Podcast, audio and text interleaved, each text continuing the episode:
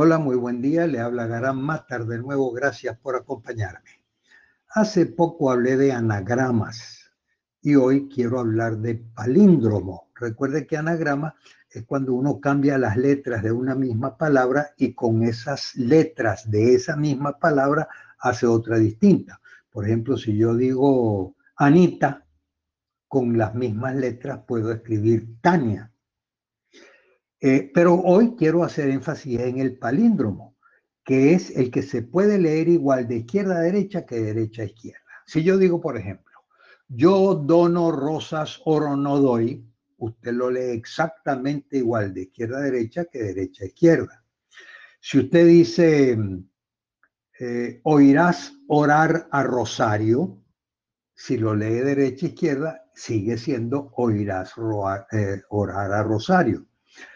El palíndromo, por cierto, equivale en los números lo que llamamos capicúa. Por ejemplo, el número 1221 es capicúa.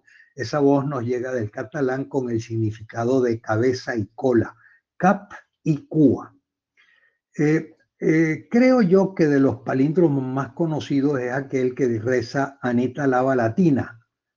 Si usted lo lee al revés, si usted invierte el orden, va a seguir siendo la misma expresión. He escuchado, he leído, perdón, palíndromos de más de 100 palabras y la verdad es que en la medida que se incorporan palabras es más absurdo el mensaje.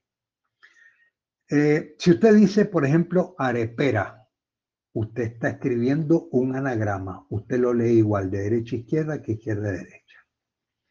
Estos, estos ejemplos eh, creo yo que no pasan de ser curiosidades, pero eh, algunas veces le llevan a descubrir algo oculto. Y yo lo aupo. Si una persona es curiosa, se inclina a aprender lo que no conoce. Y usted sabe lo que eso significa. Usted conoce el dicho, la curiosidad mató al gato, pero ¿sabe cómo sigue? La curiosidad mató al gato y la satisfacción le devolvió a la vida.